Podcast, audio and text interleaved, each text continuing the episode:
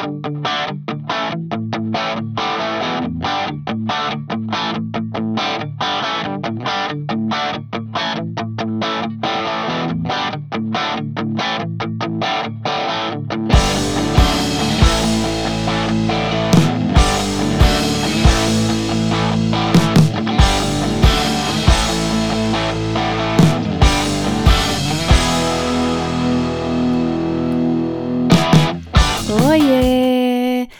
Bem-vindos a mais um episódio do podcast Projeto 36.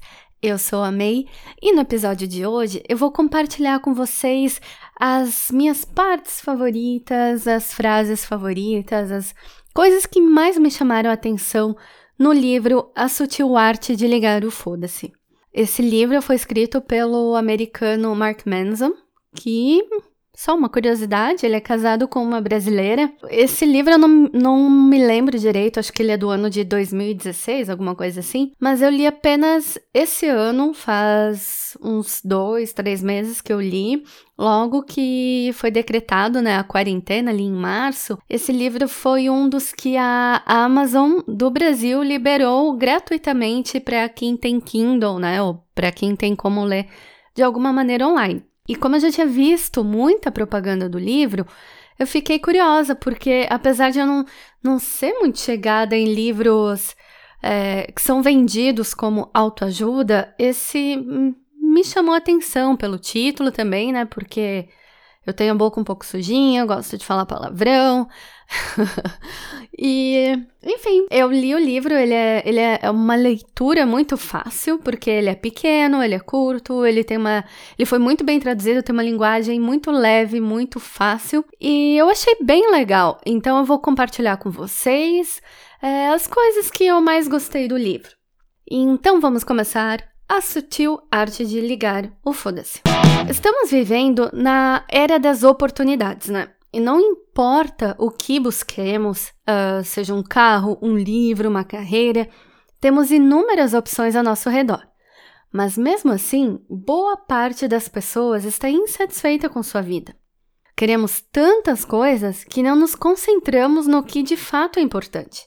Estamos colecionando coisas, mas vivendo superficialmente experiências, que são atividades, encontros, vivências mesmo.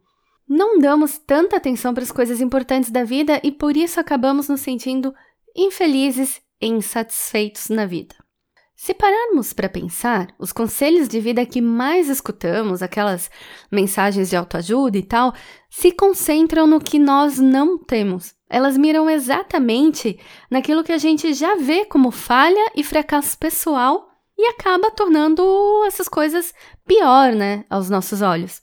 Buscamos maneiras novas de ganhar dinheiro, por exemplo, porque achamos que não temos o bastante, Repetimos em frente ao espelho que somos bonitos porque não nos achamos bonitos. Então, essa fixação no positivo acaba por derrubar ainda mais muita gente porque está focando naquilo que a pessoa não é ou não tem. A nossa sociedade valoriza muito mais o ter e faz com que criemos expectativas pouco realistas. Temos de ter o melhor carro, uma casa maior, ser super fit, não comer coxinha. Imagina um mundo sem coxinha. Precisamos uma TV melhor, fazer mais viagens de férias e assim vai. Por quê? Mark coloca da seguinte maneira: que as coisas são assim porque esse consumo exagerado é bom para os negócios. Nossas crises não são mais materiais, são espirituais. Temos tanta tralha e tantas oportunidades que nem sabemos mais o que importa e nem o que fazer com tudo isso. Aí ele entra numa, numa questão que ele chama de o círculo vicioso infernal. A nossa cabeça tem uma capacidade incrível de fazer com que nós mesmos nos enlouquecemos facilmente.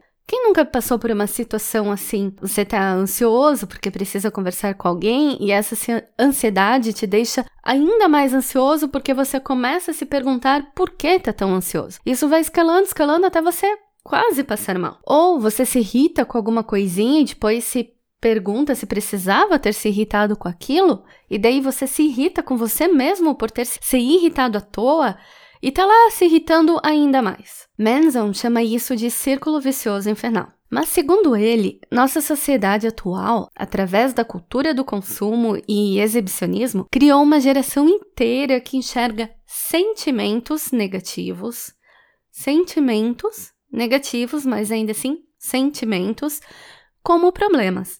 Isso quer dizer que, se você se sentir meio para baixo por uns minutos, vai ser mesmo sem querer bombardeado por vídeos e imagens de pessoas extremamente felizes, sorrindo, se divertindo pra caralho. Isso vai fazer com que você pense que tem algo de muito errado na tua vida. Ficamos mal por ficarmos mal. Nos culpamos por nos culparmos e ficamos irritados com nossa irritação. Daí vem a importância de ligar o foda-se, porque temos de reconhecer e aceitar que o mundo às vezes é uma merda, mas sempre foi assim e sempre vai ser. Mas calma que isso não é para deprimir ninguém, não. A coisa já vai ficar melhor explicada. É que o desejo de ter mais experiências positivas é em si uma experiência negativa.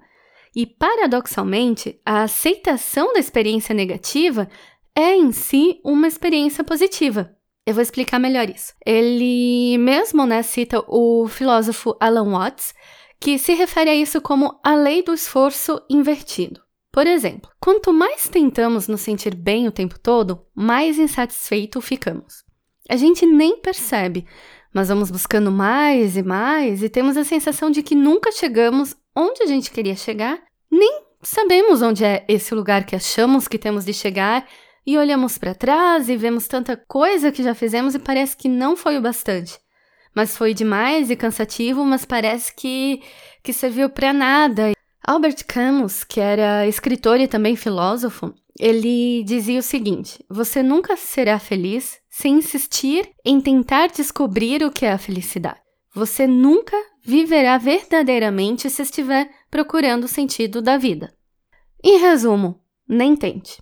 Aí você deve estar se perguntando, mas e o que eu já, o que eu já economizei para comprar um carro e todo o esforço que passei para conseguir sei lá o quê, e a academia cara que frequento para tentar emagrecer, se eu ligar o foda-se, não vou conseguir nada. Mas já notou que quanto menos você se importa com alguma coisa, acaba se saindo melhor? Quando para de se importar tanto com as coisas, as coisas vão entrando nos eixos. Aí vem a parte mais legal do livro, que nos acorda para coisas que já sabemos, mas não sabemos que sabemos. O interessante sobre a lei do esforço invertido é que não tem esse nome à toa.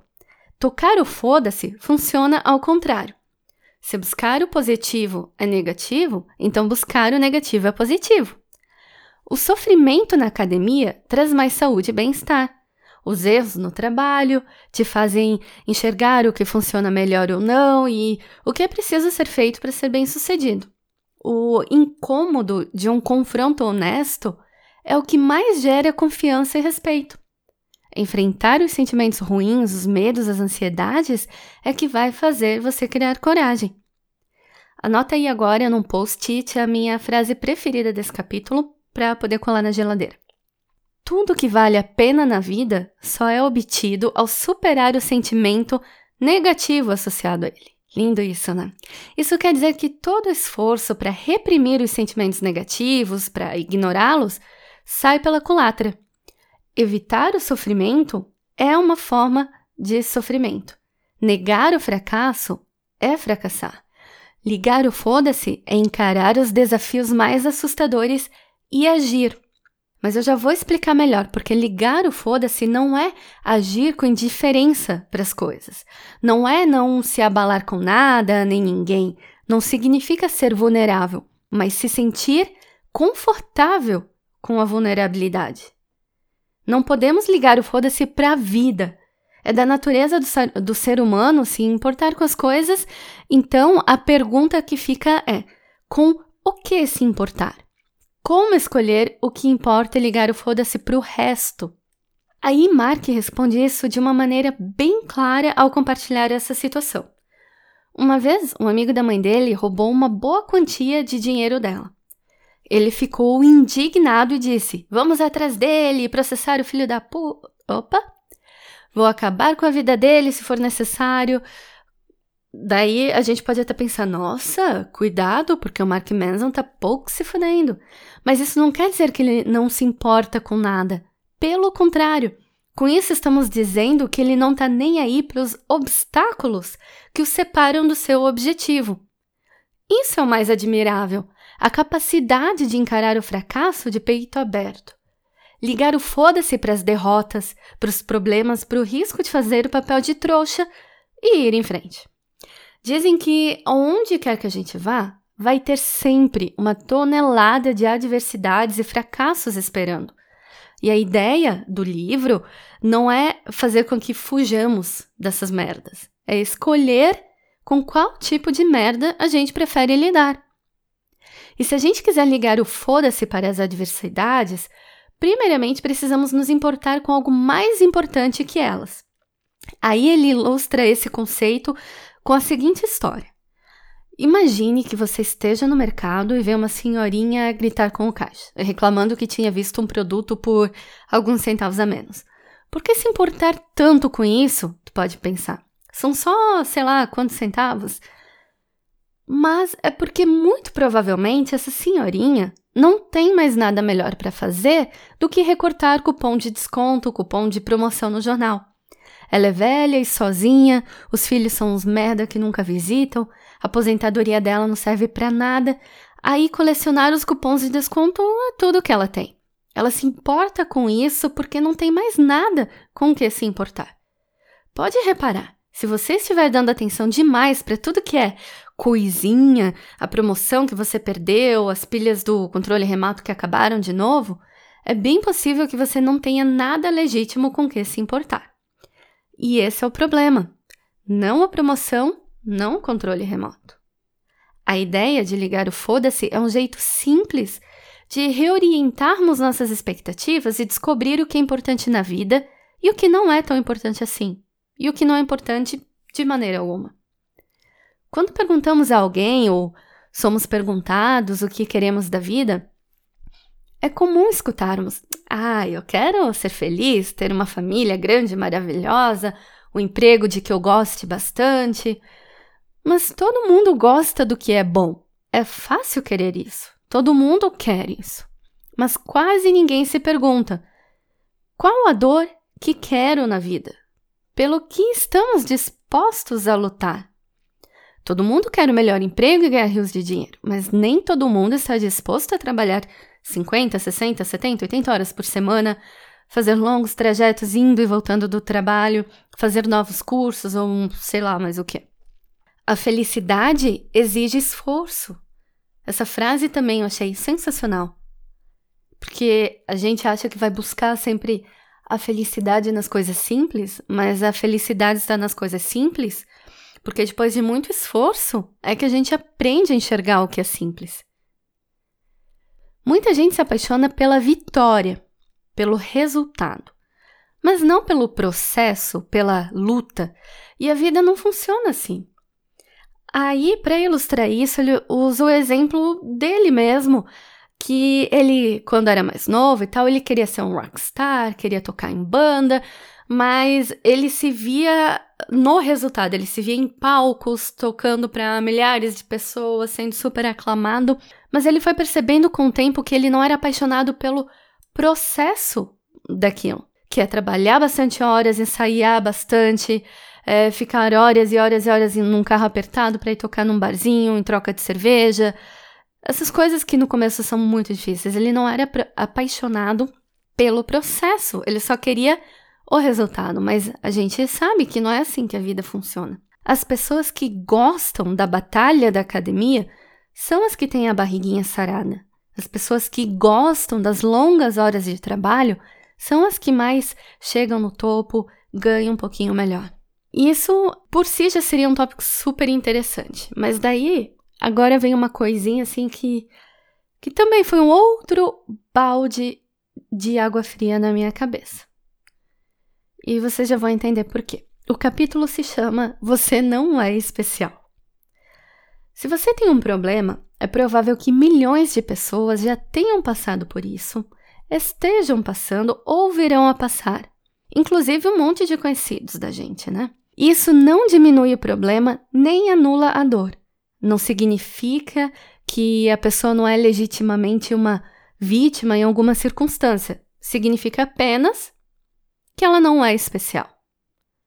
Quem se torna excelente em alguma coisa consegue isso por entender que não nasceu excelente, que é medíocre, comum, mas pode se tornar melhor.